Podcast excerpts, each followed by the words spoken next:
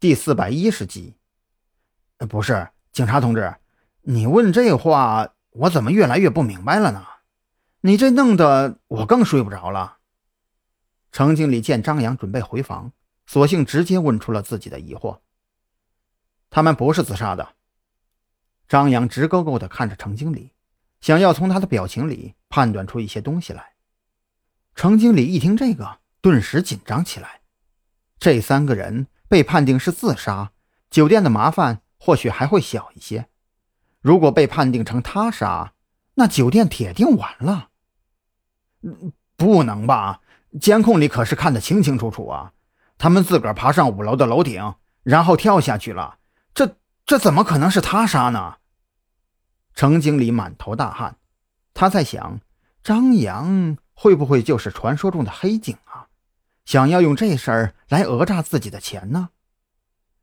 你别紧张，张扬看得出来，这程经理的紧张只是单纯的为了酒店着想，并没有罪行败露的恐惧，所以也就没必要继续吓唬他了。根据我的勘察来看，死者的确是他杀，但是跟你们酒店关系不大。从某种意义上来讲，你们酒店纯属倒霉。说完这话，张扬也没等程经理继续追问，就径直去了蓝雨桐的房间。这事儿已经有当地的警方介入调查了，自己横插一手似乎有些不太合适。更何况赵军也交代过，自己这次就是个人行动，跟特侦局无关。真要是因为酒店的事儿亮明了身份，难免会影响到接下来的调查。可问题是，张扬从酒店跳楼自杀案里看到了子午会的影子。他觉得，排除掉神鬼作乱的原因之外，唯一能够让人无法自控、不停抽烟，并且从楼顶一跃而下的，也就只剩下催眠了。而且这种催眠手段还非常符合子午会的风格。甚至，张扬怀疑子午会之所以让这些死者。在跳楼之前拼命抽烟，很有可能是想要用尼古丁的含量来掩盖死者血液中的其他东西。那个道士现在怎么样了？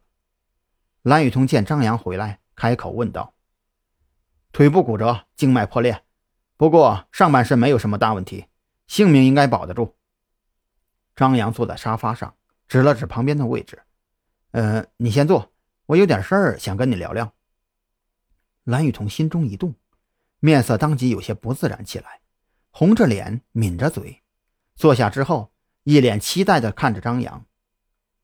我刚才去之前跳楼的三名死者曾经住过的房间看了看，我发现这三个人里面有两个人的房间里都存在大量烟头，而且根据酒店经理的说法，他们是晚上八点半左右入住，十二点左右跳楼，那么三个小时里抽完一包烟。